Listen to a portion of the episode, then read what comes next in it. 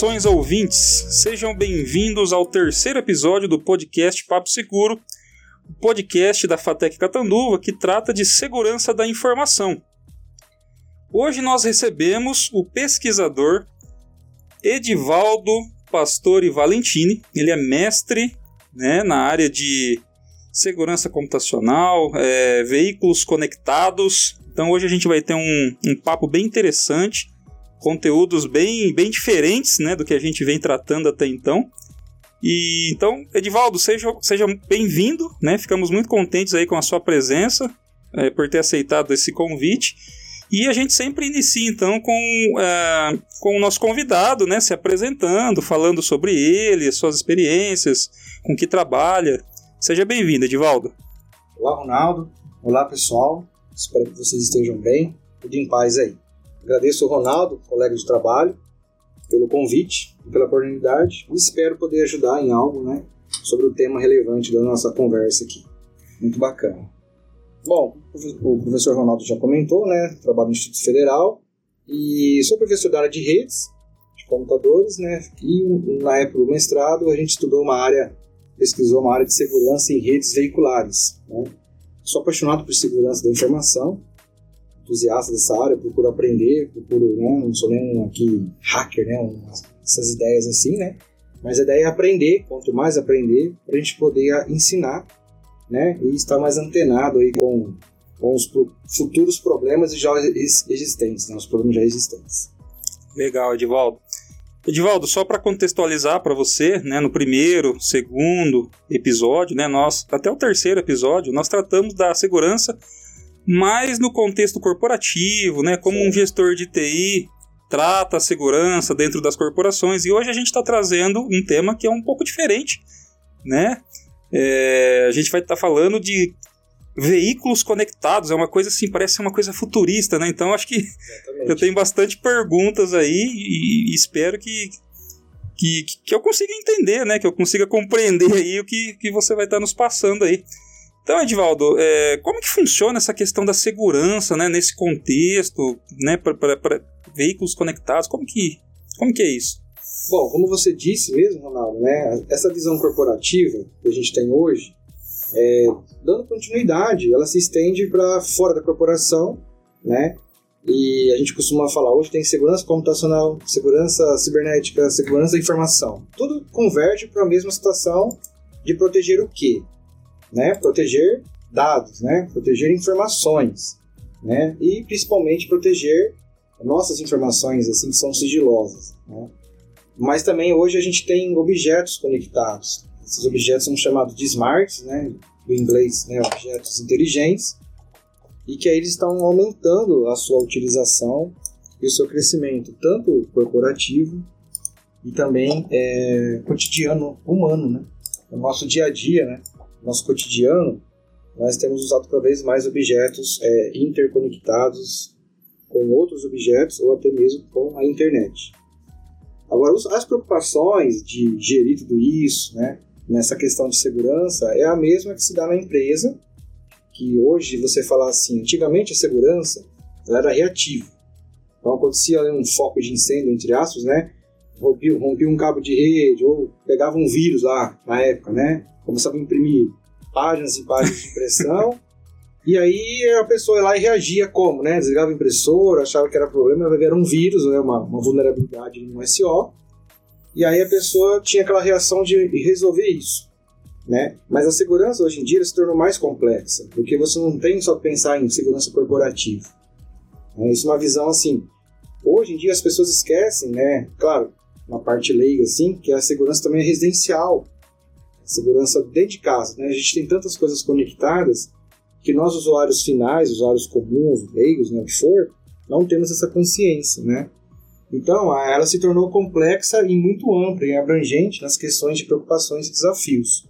E quando a gente fala, né, no caso o tema da nossa conversa aqui, redes veiculares e veículos conectados, eu acho que quem está ouvindo aí, a primeira coisa é pensar no Elon Musk, no Tesla, né, e tudo mais. Os carros autônomos, é, os né? carros autônomos, né? Claro, é isso, mas é mais além, né? Porque um veículo tendo, é, tendo algum motorista ali, né? Um condutor ou não, é um carro autônomo sem condutor. Mas a questão de autonomia não é só na direção, né? a questão é nessa conexão com outras coisas, né? conexões com torres, conexões com telefonia móvel, o famoso 5G. Então tudo isso traz desafios na questão de segurança. O, Ed, e aí você falou né, de dispositivos conectados, então basicamente eu posso pensar no meu smartwatch, no meu relógio, na minha TV, na Alexa que eu tenho lá na minha casa. Exatamente, a Alexa é famosa, hein? então tudo isso está relacionado aí, eu preciso estar, tá, na, na verdade, me preocupando em ter uma certa segurança, né? Exatamente. Esses dispositivos wearable, né? Fala wearable aí, que são dispositivos é, vestígios, né? é, Alexa, por exemplo, né? Eu não uso nada na minha roupa, mas ela fica em casa ouvindo todo o som da, da minha casa, né?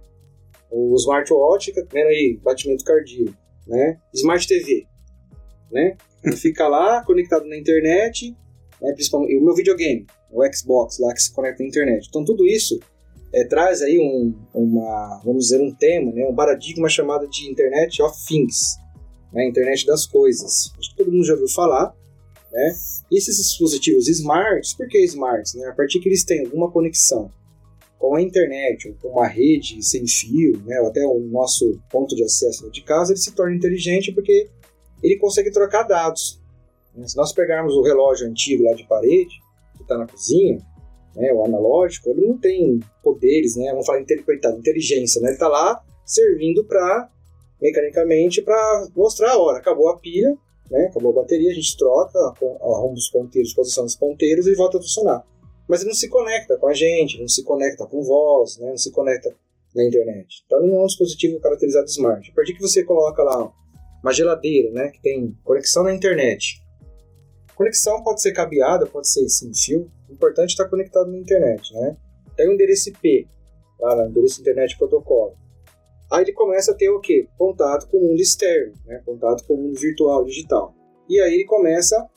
A geladeira, por exemplo, tem uma aplicação lá que eu posso fazer uma lista de compras. Né? No smartwatch ele consegue, por exemplo, conectar, é, coletar dados, temperatura, né? batimento cardíaco, passos que eu dei, eu andei, e aí, por exemplo, eu quero que ainda armazene isso numa, num servidor externo, né? no, no Google Drive, numa nuvem. Então, isso são coletas de dados que estão sendo trocados a todo momento. E hoje, Ronaldo, eu vejo, né? Nós estamos aqui numa avalanche de dados. A gente está, não sei se as pessoas percebem isso, né? Mas vivemos, as pessoas, eu digo assim, usuário final, né? É, é muito consumo de dados, né? E muita é, criação de dados, eu, eu, crio também dados, né? E também compartilho, né? O famoso compartilhar, o famoso distribuir dados. E se nós observarmos né, aí a era do Big Data, né, grandes quantidades de dados, né, velocidade que esses dados são produzidos, que são transmitidos, posts de Twitter, posts do Facebook, likes, dislikes, né? Só não ver quantos likes vai ter nesse podcast. Né? tomara que é, bastante. Tomara que né? bastante. Brincadeiras à parte. Tudo isso, então, hoje são dados. Né? Dados virtuais que algum lugar, algum sensor está coletando. Né? Então, a internet das coisas, ela, ela se caracteriza muito com sensores, né? Então tem sensores, por exemplo, de volume de caixa d'água para controlar a vazão, sensores de movimento, sensores de, de presença de pessoas, né? Sensores de, de focos de incêndio, por exemplo, né? falando um pouquinho depois de, de cidades inteligentes. Então tudo isso fica capturando, coletando dados. E esses dados depois eles vão ser transformados em informação. Aquela história, quem vem primeiro, galinha ou ovo, né? Sim. Então a gente tem lá os dados que são coletados, são criados por nós, e esses dados vão para algum lugar. E nesse lugar, hoje, tem os cientistas de dados aí fazendo o quê? Matutando, gerando, é, criando, aplicando algoritmos de inteligência artificial, né? Machine learning, para produzir novas, informa produzir informações e novos conhecimentos. Por que eu estou dizendo isso?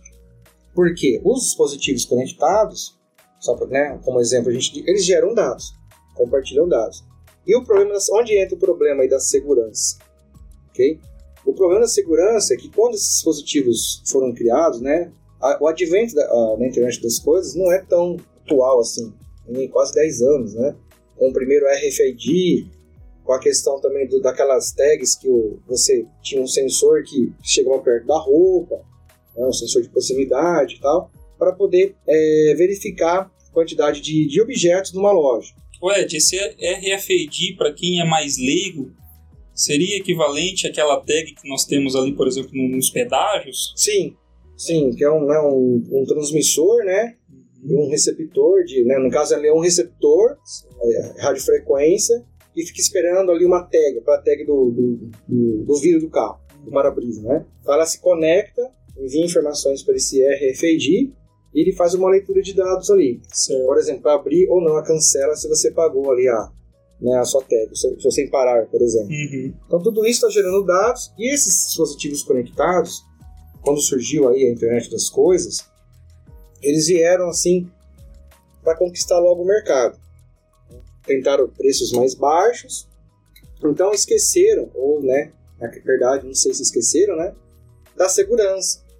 Por quê? Porque você é, realizar uma segurança mais robusta num PC, computador pessoal, né, numa rede, é bem diferente de você colocar ali um, um algoritmo, né, um programa de computador, por exemplo, de criptografia que vai embaralhar os seus dados. Caso esses dados for, é, forem roubados, o, o, atacante não vai ali, vai ter muito, é, vai ser muito complexo de fazer a leitura, né, para poder descriptografar tudo isso, para revelar esses dados. E nesses é, objetos conectados, é mais difícil você implementar algoritmos mais fortes. Hoje em dia, né, graças, assim, graças a Deus, essas consciências dos fabricantes começaram a implementar. Porém, não dá ainda para colocar criptografias fortes porque o custo, né, do, vamos falar assim, o algoritmo, o tempo que ele vai fazer a criptografia, descriptografar, vai demorar mais, né, o poder de memória. O hardware se tornaria mais isso, caro, né? O hardware mais caro, né? Tem que ser um pouco mais robusto. Então, por isso que ainda há esses problemas de segurança nesses dispositivos. E aí o que aconteceu? Começou a vender, começou a vender, as pessoas começaram a comprar, começaram a ser utilizados e começou a ter muitos problemas relacionados à segurança computacional desses é, dispositivos. Né? Daqui a pouco a gente vai falar um pouco dos carros, que não é, não foge disso. Ah, mas o carro é um enorme hardware, né? Não, pensando em tudo sim, uma infraestrutura metálica, mecânica, mas ele vai ter um pequeno hardware ali para poder gerenciar as comunicações. Então fica assim, né, a dica, né? Vou comprar um dispositivo, verifica se ele tem requisitos de segurança, se ele implementa ali algum tipo de criptografia para poder fazer a, segurança da transmissão desses dados. É, e isso é importante hoje, quando eu vou comprar alguma coisa smart, verificar esses requisitos de segurança. Então, diferente de um computador que eu posso ir lá, instalar um antivírus, um anti-spyware, o equipamento não tem tanta flexibilidade. Eu preciso, na verdade, verificar as especificações. Especificações, você implementa ali um, né, um, um, ah, vou baixar o app lá dele e verificar se esse app, ah, eu quero que ele colete dados da Alexa, né, por exemplo, para um servidor de nuvem. Será que esses dados vão ser criptografado, vem implementar uma criptografia. Voltando a dizer, isso para o usuário que está em casa, que ele está animado em receber a Alexa, ele quer já instalar a Alexa e quer usar, ele não tem essa consciência, mas isso não é culpa dele.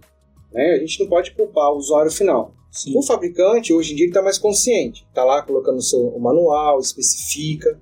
Ok, quando você pega um manual, tiver traduzido para nossa língua, principalmente, já é uma preocupação. Mas precisa verificar qual, quais são os níveis de segurança é um dos níveis requisitos de segurança que esse dispositivo vai implementar. Se ele não implementa, aí é aquela coisa, né? Eu vou comprar e o risco vai ser meu, né? Porque eu vou estar, eu vou estar suscetível ao quê? A uma invasão, né? A palavra ataque, né? Ataque, invasão, roubo de dados. E quais esses tipos de dados que podem ser vazados? É. As pessoas esquecem um pouco disso também, né? Ainda mais que cada vez mais as pessoas querem estar conectadas, né? Então isso é então, é um isso é uma, perigo, eu, né? Isso, a gente percebe que é uma paixão, né? Sim. As pessoas querem usar esses objetos. Né? O meu relógio aqui é um relógio é, digital, mas ele não é conectado, né? Ele tá antigo já. Mas assim, é, tem que pensar é, se eu uso por moda, porque o meu vizinho tem, porque o meu colega tem, ou se eu uso por necessidade. Né? Nós temos essa, essa mania, né? De consumismo. Né? Nós vivemos numa sociedade consumista e qualquer um que tem um objeto famoso, conectado, quer ter. Mas eu sempre falo para os alunos: tomem cuidado, lançou um SO novo, uma versão nova, espera um tempo né, para que esse SO é, é, preencha o mercado. Deixa primeiro o pessoal mais ansioso comprar e usar para descobrir os problemas e esses problemas sejam corrigidos para depois você comprar já um aparelho com mais fortalecimento ou um SO. E outra coisa que vale ressaltar aqui: os problemas não é só no, no software, né, na aplicação que roda. Os problemas também podem ser no hardware. E aí é pior ainda. É, eu confesso que eu fiquei preocupado porque eu estou usando aqui um smartwatch e honestamente eu não verifiquei nenhuma especificação até então. É, mas aí você tá conversando comigo, tá bem, né? Até agora não tá nada, né? Brincadeiras à parte. Mas é importante também o hardware, porque se acontece de um hardware, né? O pessoal aí, o hardware, parte física, né? Essa parte dura que a gente põe a pulseira, né? A Alexa, a Smart TV, se o hardware tiver com algum problema eletrônico ali, é mais complicado corrigir. É só fazer um recall de tudo isso, chegar, levar na loja, trocar ali um transistor, um componente, é mais complicado. Então eles vão tentar corrigir o software.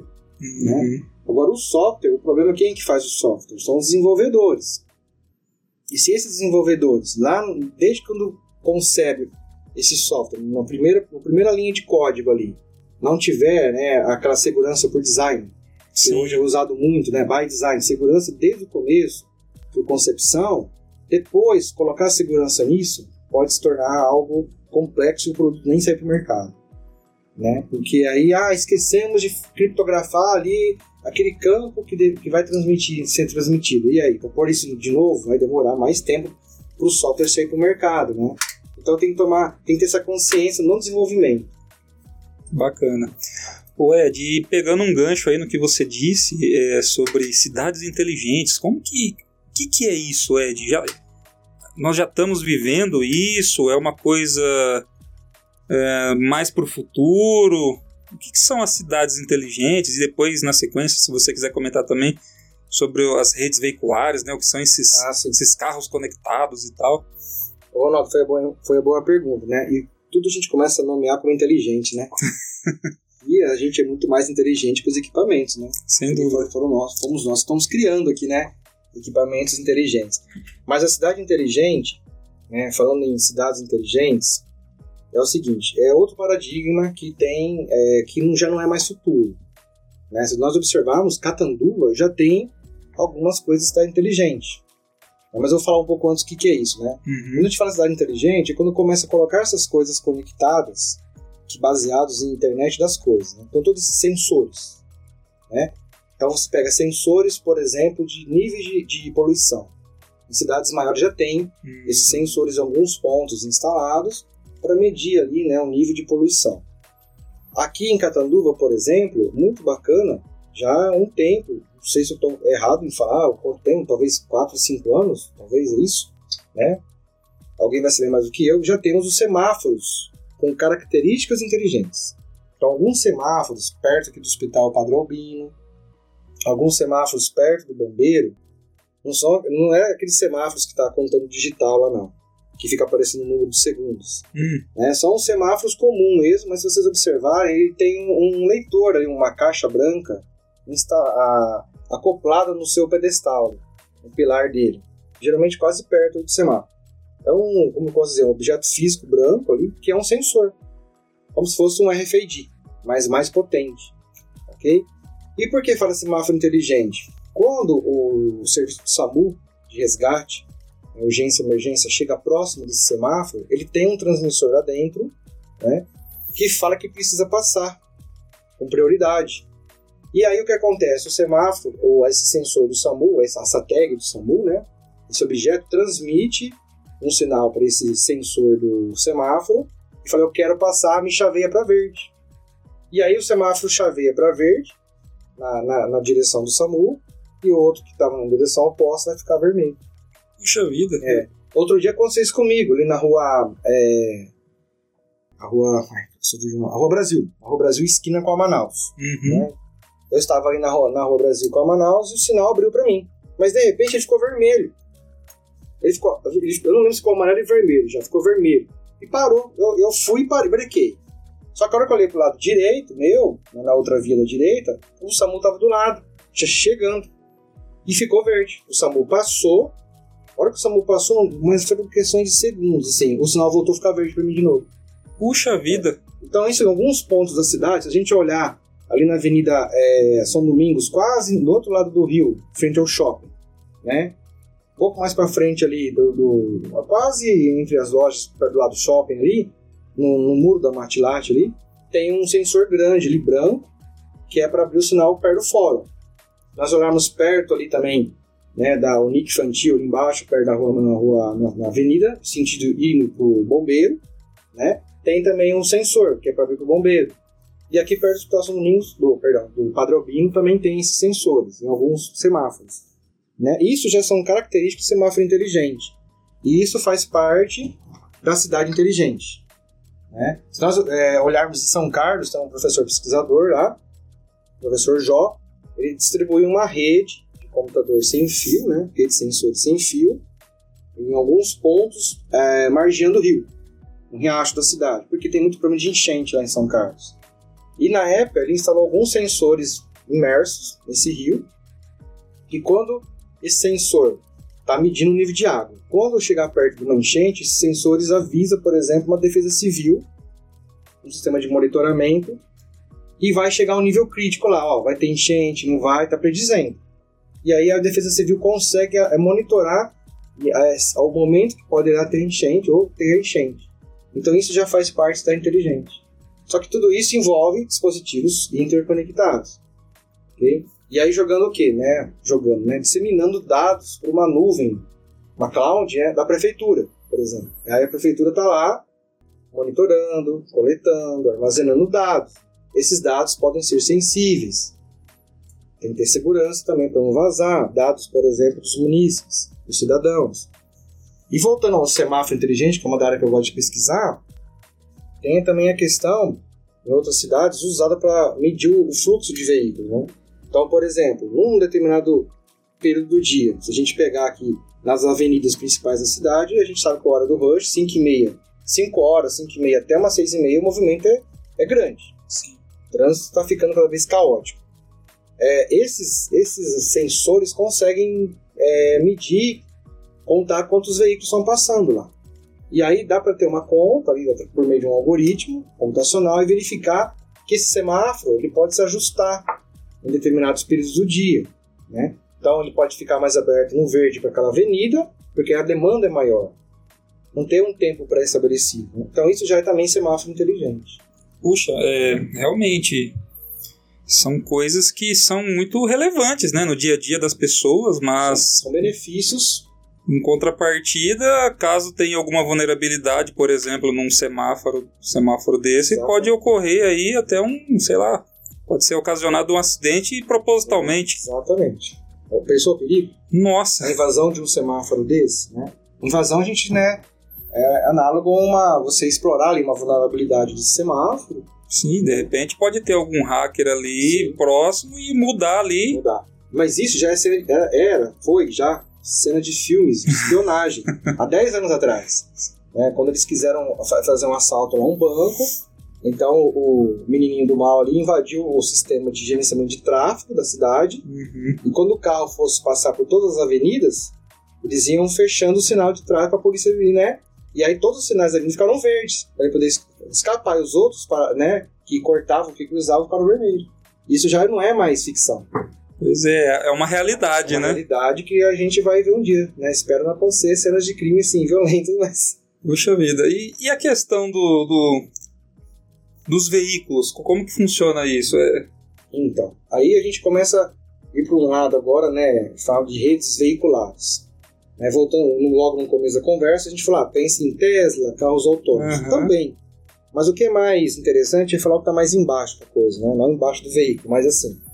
Por exemplo, né, o veículo, eles estão sendo equipados já com Wi-Fi.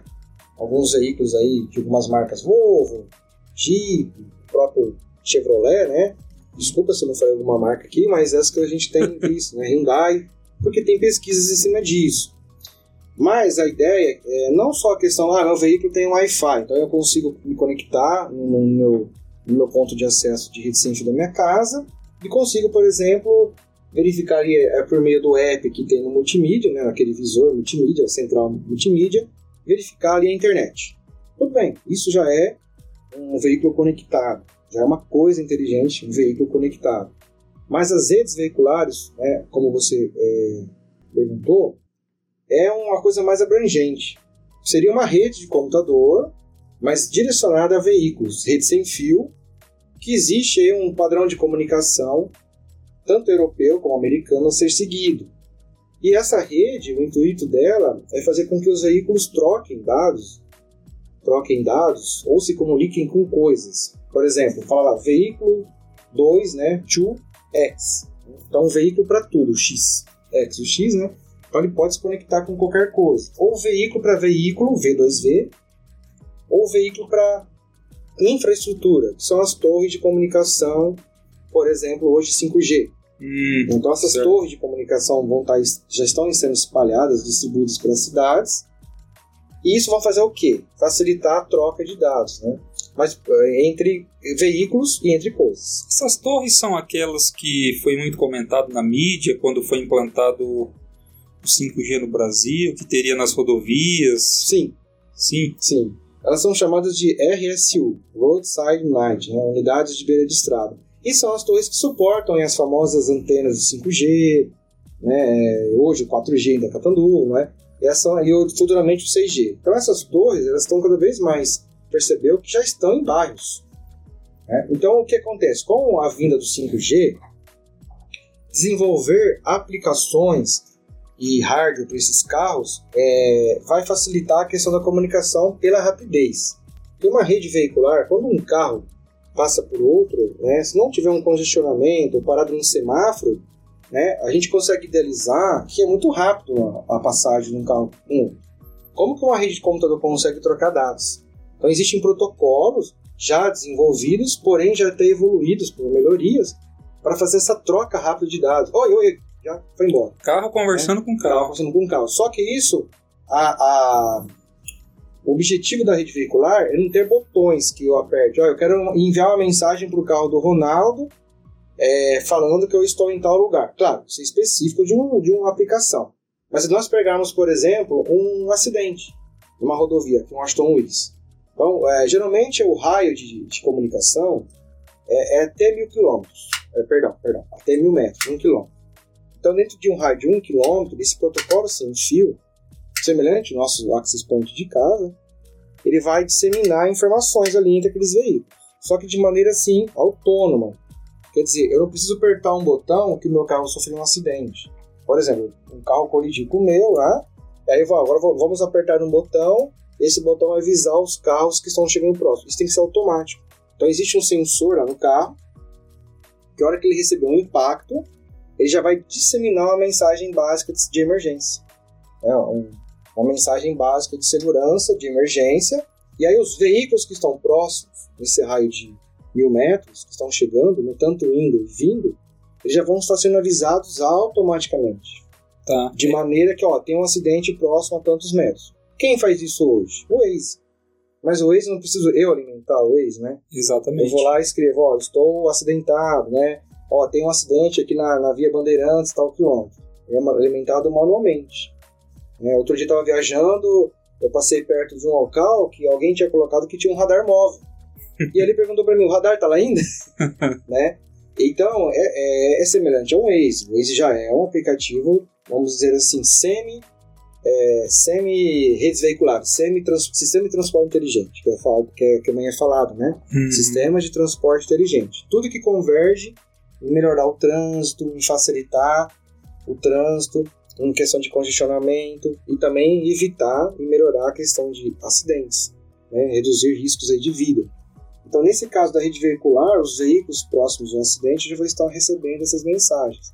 Só que existe problemas também de segurança. Imagino. Né? Existe a questão de segurança né, na questão do veículo é, conectado, da rede que está transmitindo os dados.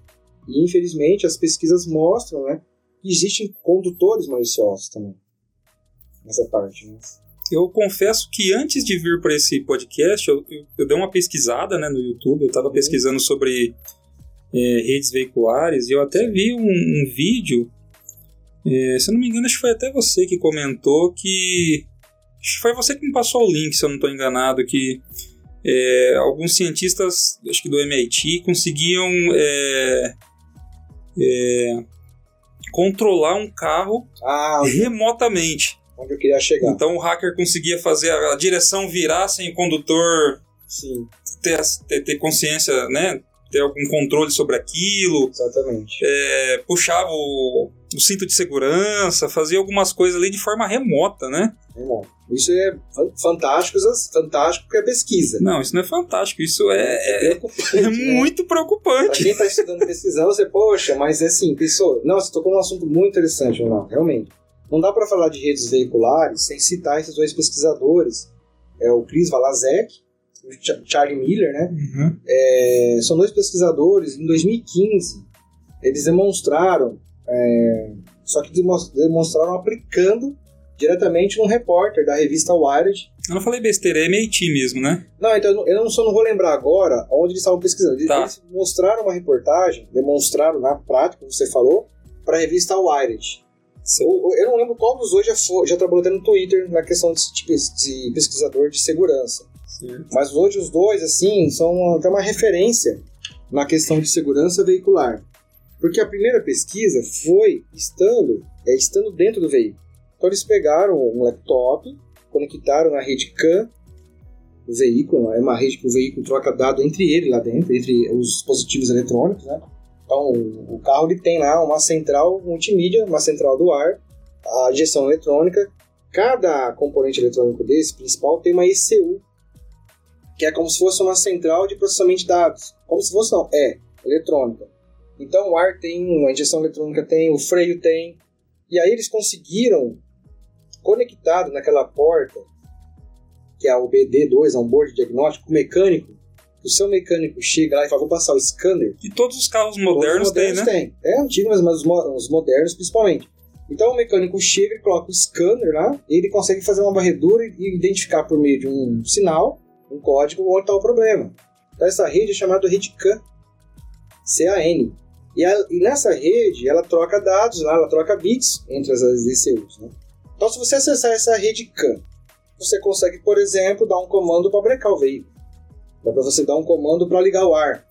Só que isso estando conectado lá dentro, onboard, lá dentro do veículo. Então, eles mostraram isso na prática. Aí depois, nessa reportagem que você comentou, realmente eu vou falar que é fantástico de novo, né? Na questão de pesquisa, pesquisa, né? Mas visão como eu lá, dirigindo um veículo, alguém invade meu carro e começa a reduzir a velocidade, como eles demonstraram no vídeo, isso é um terrorismo na cabeça da gente. É um terrorismo. Porque eles convidaram um repórter e ele vinha vindo com um Jeep. E Jeep que tá lá, né? Não é fazendo, falando mal da marca, não. É um Jeep na época lá, Cherokee, que é mais parecido com o Compass de hoje.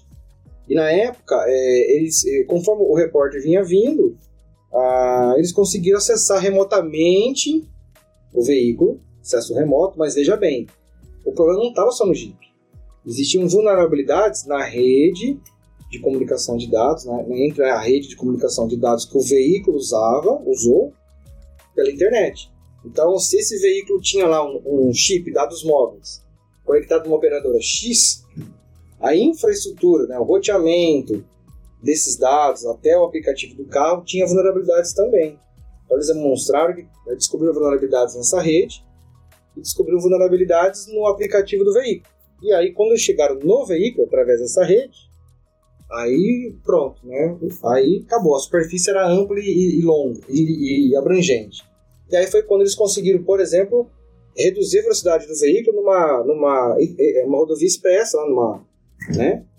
E aí o que aconteceu? O, o, o, o, repórter ficou, falou até palavrões brincando, né? Porque ele não conseguia acelerar o veículo. Ele conseguiu acionar o ar. O mais legal, eles conseguiram colocar uma imagem dos dois, uma foto no multimídia deles. Ligaram o limpador de para-brisa. Né? E quando ele chegou lá, o repórter, o repórter achou que eles iam mostrar presencialmente os, os descobertos. E foi já aplicado em campo, né? A pesquisa de campo essa. E quando chegou lá, né, o, o repórter da revista, eles demonstraram lá depois, né, tudo que eles fizeram. E o mais legal disso, Ronaldo, até depois eu não sei se é, eu vou deixar alguns links, não sei se pode deixar no site. Podemos, né? podemos sim. Inclusive assim, esse vídeo que a gente está comentando. Né? Isso, né? seria interessante, eles fizeram um manifesto, né? Porque a gente fala hacker, quando a gente usa hacker, fala. Geralmente a palavra hacker é, é bom em alguma coisa computacional para o bem. E o cracker, que é o cara, o cara do mal, né? Que usa conhecimento mal. Mas os pesquisadores, né, os dois pesquisadores, o Valazek e o Miller, deixaram um manifesto de quase se eu não me engano, tem lá 80 páginas. Só que eles não revelaram todos os segredos. porque também aí, né, eles, fizeram uma prova de conceito demonstrando onde estavam as vulnerabilidades e o que eles fizeram. Mas isso, pessoal, não é da noite para o dia. Né? Teve anos ali de estudos, né, para eles fazerem descobertas. Né? Hoje em dia, é, segurança também em IoT envolve um conhecimento um pouco em relação ao intermediário à eletrônica. Então eu não consigo sair aí, ah, vou invadir tudo. Não é assim, ah, vou invadir uma câmera, vou invadir o smartwatch. Você tem que estudar o equipamento, tem que ver como ele é montado, como foi criado, quais são os componentes eletrônicos, quais são as saídas e entradas que ele tem. Então não é assim, ah, ah mas vou lá, baixo um script da internet, lá no GitHub. Como invadir um carro. Exatamente. ah, invadi meu carro. Bom, você invadiu, você usou um, um script pronto. Sim. Mas você entende o que esse script faz? E outra coisa, você vai naquele site que está lá, é, será que aquele site é confiável? É. Isso, é, isso o hacker, né, o cracker colocou alguma coisa que vai estar invadindo a sua casa. Já. Então tem que tomar muito cuidado, né? E às vezes veiculares é para isso. Então, outros problemas, né? Em pesquisas demonstraram o ataque do GPS, spoofing, entradas e saídas de túnel. Então, o cracker, né? O cracker, a pessoa maliciosa, tem um equipamento que simula um GPS e vai na, e vai na saída do túnel. Porque ao saída no túnel perde o sinal, GPS, né? Na saída do túnel, ele tem um aparelho que, que consegue ter um sinal mais forte. Na hora que o veículo sair, o que vai acontecer? Ele vai enxergar esse sinal desse falso GPS. Ué, essa é a mesma técnica utilizada para invadir internet Wi-Fi? Sim, também. E aí o que acontece? Você consegue enganar o GPS do veículo, você consegue levar ele para um outro caminho para fazer um assalto, sequestro. Tem esses ataques relatados em pesquisas. É, essa do, do e do, e do Charlie já, já é revelada, já é aplicada. Né? Por exemplo, você falou, eu quero invadir o sinal para mudar o trânsito. Ou eu quero invadir um sensor, um sensor de rodovia que, que mede o trânsito, falar que teve um congestionamento em tal quilômetro, para quê? Para que todo mundo pense que é verdade e fique preocupado, gere engarrafamento e a outra pista fica liberada, um exemplo. Então tudo, tudo pode acontecer com esses equipamentos que estão na beira de rodovia. Né? Nossa, então a tendência é que no futuro esse profissional que trabalha com segurança seja muito importante, porque praticamente Sim. tudo poderá ter uma vulnerabilidade. Tudo, tudo, Desde a minha geladeira até o GPS do meu carro, por sim, exemplo. Sim, GPS do seu carro. Né? O Mico Ripponen, né? Não sei se é assim é, pronuncia. Raiponen, que é finlandês. Mico uhum. é um dos especialistas de segurança da área de, de segurança mundial. Né? Ele, do dia, assistindo uma, uma, uma entrevista dele, comentando, né? Tudo que se torna inteligente, que se torna conectado, vai ter vulnerabilidade e vai se tornar um problema de segurança. Isso o que a gente falou ali no, logo no começo. É a questão do desenvolvedor, do fabricante, começar a colocar requisitos de segurança. E claro que não, a segurança não é 100%, nunca vai ser. Né? Possível, né? Ah, mas estamos na época da IA. Não vai ser. É que a IA vai automatizar tanto o lado bom como o ruim, de um ataque, de um teste de invasão e também de uma defesa. Mas a questão é as vulnerabilidades na questão de atualização. As pessoas esquecem. Eu não sei, por exemplo, quando eu era é, final, né, eu não tinha costume de atualizar o firmware do meu roteador de casa. Você pega um usuário final, um usuário leigo, todo mundo tem um roteador em casa. Você acha que a pessoa tem essa consciência? Eu acho que Você acha que é culpa dela também? Não, ela não deveria ter esse conhecimento tão avançado. Exatamente, né? Então, por exemplo, aí fica até uma motivação que eu falo para os meus alunos na, na, disciplina de segurança. Uma tendência que eu acredito que daria certo como profissão é um técnico, um analista de segurança residencial. Você hoje pode, é, ah, eu vou me especializar em, em visitar, fazer consultorias residenciais, é, ó, uma vez por mês, cada, cada dois meses eu venho aqui é, verificar firme, verificar a segurança da sua casa, configurar uma senha mais forte. É, tem roteadores que têm senha há 10 anos e nunca trocaram. O que é engraçado é que as pessoas armazenam as senhas e a hora que precisa. Ah, outro dia eu fui dar uma aula e precisava usar lá o, a plataforma do Google. E o aluno chegou na escola e precisava usar a senha dele. Ele esqueceu, porque está conectado. Ah, mas isso é e muito ele demorou 10, 15 minutos para recuperar a senha. Aí eu falei, poxa, olha só, por quê? Tem o costume de deixar a senha armazenada, né? Sim. E aí esquece da senha. Então tem equipamento, tem é, Wi-Fi de casa que tem com senhas lá há anos. Vai saber quantos já estão usando né, esse Wi-Fi. Porra, isso é risco, né? Mas precisava ter um suporte, uma consultoria na área de segurança de informação computacional residencial. É, eu, eu imagino que em alguns anos, quando tudo, exatamente tudo tiver conectado, né, for uma coisa mais popular, com certeza esse profissional vai existir, né? É, tem que existir, né? É, ele vai ter que existir. Agora tem um profissional que vai trabalhar ali desenvolvendo software para redes veiculares, tem um profissional que já desenvolve softwares IoT. E a empresa tanto desenvolve o hardware, tanto o software já tem que ter a segurança em mente ali. E outra questão também que eu bato sempre em cima da tecla, né? na questão de falando um pouco mais assim de o que fazer, né? é a atualização. Né? As pessoas, né, o usuário final, esquece de atualizar. Ah, veio uma atualização do meu Android. Ah, não tem espaço em disco.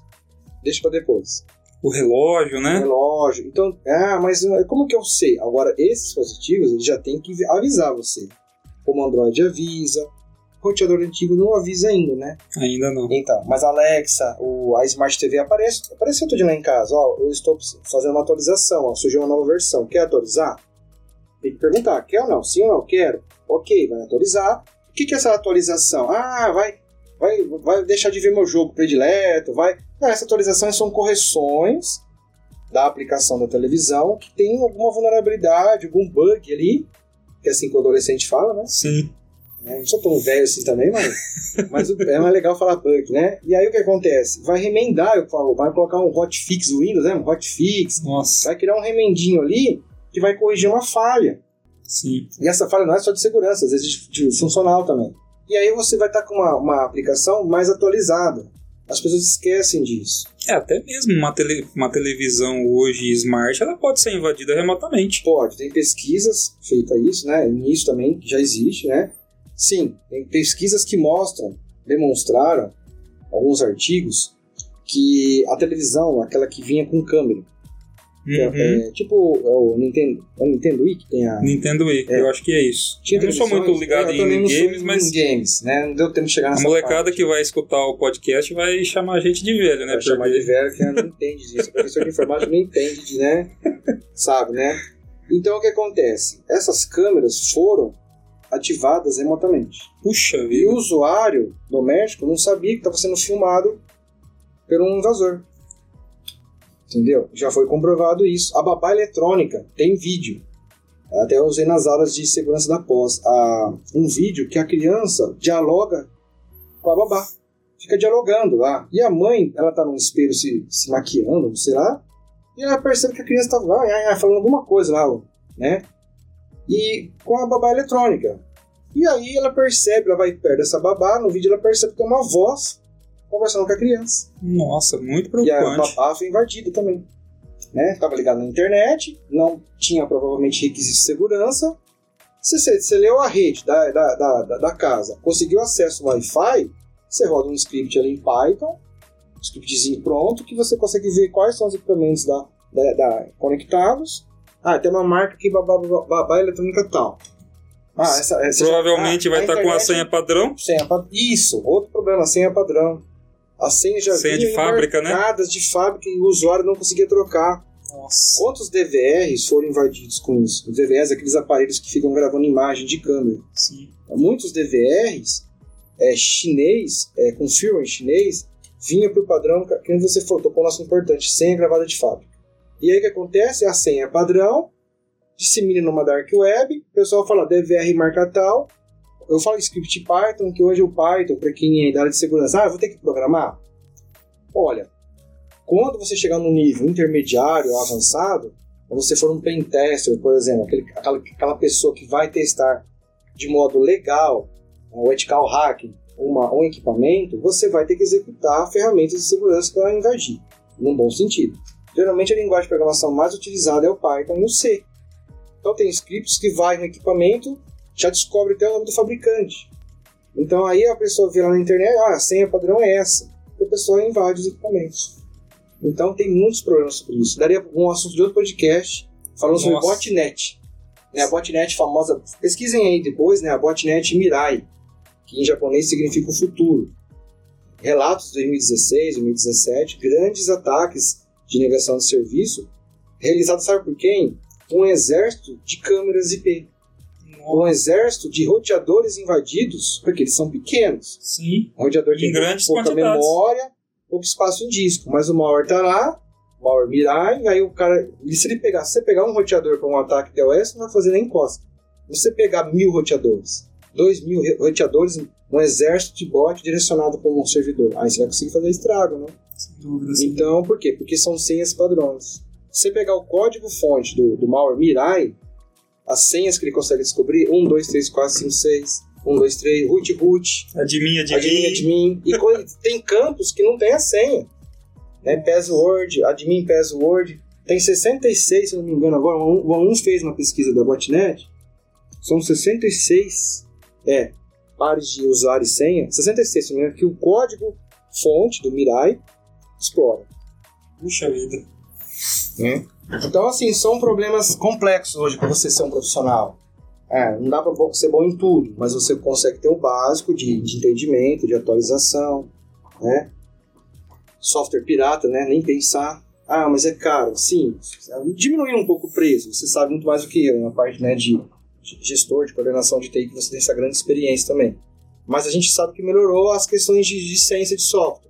Mas assim, pelo amor, não me ponha nada no seu. Ah, eu craqueei aqui, e coloquei o Windows, coloquei. Gente, isso é um perigo lascado. É que eu até brinco com isso, né, com os meus alunos em aula, que às vezes eu, eu, eu falo para eles, né, não existe Robin Hood da informática, Não, verdade. né, o, o, o cara que vai e, e alguma craqueia um software, Você, alguma coisa ele quer de volta. ele vai querer até 5, né? Ele vai querer tua alma também, porque toma cuidado, porque provavelmente ele vai estar ali instalando um backdoor, né? Um programa que vai abrir uma porta de conexão na internet e você nem vai perceber. Não vai. Se a gente fosse pegar isso há 20 anos atrás, Windows aí, 98, XP, isso talvez nem tinha muito.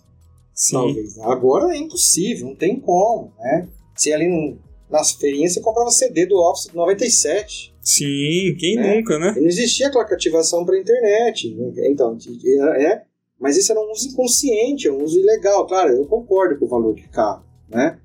Mas assim, existem outras alternativas, sistemas Sim, né, abertos, pode, né? O próprio Linux, O né? próprio Linux, ele é muito bom para isso, né? Então, assim, mas assim, assim eu nunca gosto de falar mal de sistema operacional. Como professor, quanto mais eu souber de Windows, quanto mais eu souber de Linux, para mim, Sim. é melhor para eu passar para os alunos. A gente tem que entender que tudo tem pró e contra. Um é pago, outro não é. O que é legal é você saber que tem uns vantagens e vantagem como estudante, como usuário também gestor. né? Então é importante você saber quais são os prós e contras de um. Para eu, por exemplo, como um gestor de TI, qual que eu vou comprar? Eu vou adquirir um, vou instalar um software livre. Tem que ver os benefícios, custos-benefícios. Ô, ô, Edivaldo, e então para para quem está nos escutando aí, você tem alguma dica, né, de algum material, site, alguma coisa que ele possa buscar em relação a esses conteúdos? Tem, tem sim. Tem conteúdos abrangentes de todos os tipos, né? Eu acho muito legal hoje que essa era da, da internet, o YouTube, né? É, a gente, né, a gente tem, eu gosto muito de ver vídeos e a gente até aprende mais fácil. Tem pessoas que gostam de ler, também gosto, mas a gente assistindo um vídeo vai ajudar a gente às vezes a aprender mais. né? Então tem alguns canais no YouTube que eu super recomendo, acho bacana. Mas a gente pegar, por exemplo, o canal no YouTube do, do, do Nick BR, NIC, né, NICBR, que é o do próprio órgão que toma conta da internet aqui no Brasil. O NICBR Vídeos tem vários vídeos curtos, né, não tão longo como esse podcast, mas é bom falar sobre isso, né? É muito interessante. É assim que tem vídeos conscientizadores. O próprio NIC tem um setor chamado CERT-BR, né, CERT-BR. O CERT-BR ele tem materiais divididos em fascículos, né, organizados em fascículos, e assim, com um linguajar, uma pedagogia mais é, parte usuário final. E aí, o que acontece? Você consegue entender melhor um fascículo, por exemplo, de Internet Bank. Então você consegue ir lá o que é o Internet Bank, quais são os cuidados. Tem um fascículo, por exemplo, de senhas. Como que você vai criar uma senha, como que você utiliza algum app para armazenar senha. Depois, se alguém quiser saber mais sobre desenvolvimento para segurança web, como que eu desenvolvo, desen- desenvolvo, perdão, como eu desenvolvo de uma maneira mais segura para a web, tem um site da OASP, que é OASP, ok? OASP.org. Tem também o Automotive Security Research Group, que é o site que toma conta hoje, é um dos grupos de pesquisas assim mais atuais na questão das redes veiculares, dos veículos conectados. É um site americano, porém tem bastante pesquisa lá sobre as VANETs. Eu esqueci de falar VANET. VANET. É, que é a veicular, a The Rock Network, né, que são as redes veiculares. Uhum. Né? E tem também o, o V2, V2, né, V2X Supercars, né, for Transportation Safety, que é a questão de sistemas de transporte inteligente. Acho que é isso, né? É, e tem outros canais ali de segurança que a gente tem que tomar cuidado porque a gente tem alguns canais que acabam levando para o outro lado. Né? Mas quando é um canal sério que demonstra isso na prática, alguns vídeos conscientizadores, é muito bacana seguir esses canais, né? E também tem um pesquisador brasileiro, o Daniel Moreno, que tem alguns livros na Nova Tech, editora Nova Tech, né? Que ele tem livros bons de segurança, tudo português, porque ele é brasileiro, e são livros assim com uma pedagogia muito bacana. Até uso nas minhas aulas, se alguém quiser aí, né, entender mais sobre pen test, fundamentos da segurança, é muito bacana. Aqui algumas dicas de material. Muito bom, Edivaldo. Depois você me passa esses links e até, até os, os canais, e aí a gente torna isso daí disponível, né? Seria interessante. Junto com, assim, com o podcast. Né, português, inglês tão rápido assim que Sim. não entende direito. Bacana. Alguns aí depois eu também quero entrar para dar uma olhada. Não, com certeza. Eu, depois a gente vai deixar o link lá do vídeo também do, do Jeep. Sim, né? sim. É, que o pessoal consegue visualizar melhor lá o, a, a pesquisa dos dois, do, sobre a invasão do Jeep. Muito bom então, Edivaldo. Bom, então chegamos aí ao final do nosso episódio, né? É, Edivaldo, você gostaria de é, dizer algumas palavras finais para finalizar? Gostaria sim, novamente agradeço pela oportunidade de estar aqui. Obrigado, Ronaldo, né, pelo convite. Eu desejo, espero que tenha acrescentado algo de, de bom aos nossos ouvintes. Né? É, fico à disposição mais vezes, alguma coisa com que eu puder ajudar. E assim, fica a dica, é, cuidado com o modismo, com o modismo, não o comodismo, né? Sim. Cuidado assim com as questões de tudo que for comprado e tudo que está no mercado. Espera um pouco? Espera as pessoas usarem, espera o fabricante ver os, o manual, os requisitos de segurança, se realmente é necessário ter aquele objeto inteligente ou é só essa questão de comprar. É importante, é, é interessante, é, não tem mais como voltar atrás, né? É interessante você falar, Alexa, toca uma música muito bacana. Ah, Alexa, acende a luz da sala para mim. Isso é muito maravilhoso, principalmente da área, na visão de acadêmica, dos estudantes. É, eu acredito que muitas profissões vão surgir. Né? Estão preocupados com a IA retirar profissões, mas eu prefiro pensar, gosto de pensar que novas profissões estão surgindo em cima de paradigmas de internet of things, internet das coisas, cidades inteligentes, sistemas de transporte inteligente, a gestão empresarial, a gestão de tecnologia de informação, segurança da informação, né, esses cursos de desenvolvimento, análise, todos são cursos que vão convergir, vão assim oferecer aos profissionais desse futuro que já está próximo. É, então é a questão de aproveitar os cursos que nós temos na nossa cidade, estudar aí e se tornar um excelente profissional. Então fica aí, né? Desejo a todos aí que, que ouviram paz e saúde. Ok, Edivaldo, muito obrigado. Com certeza a sua, a sua, a sua participação foi de extrema relevância, né? Um conteúdo é, interessante, é, diferente né, do que a gente vinha fazendo até então. Então, muito obrigado. Pessoal, esse episódio estará disponível então no site da Fatec Catanduva em www.fateccatanduva.edu.br. Até mais, pessoal. Tchau, tchau.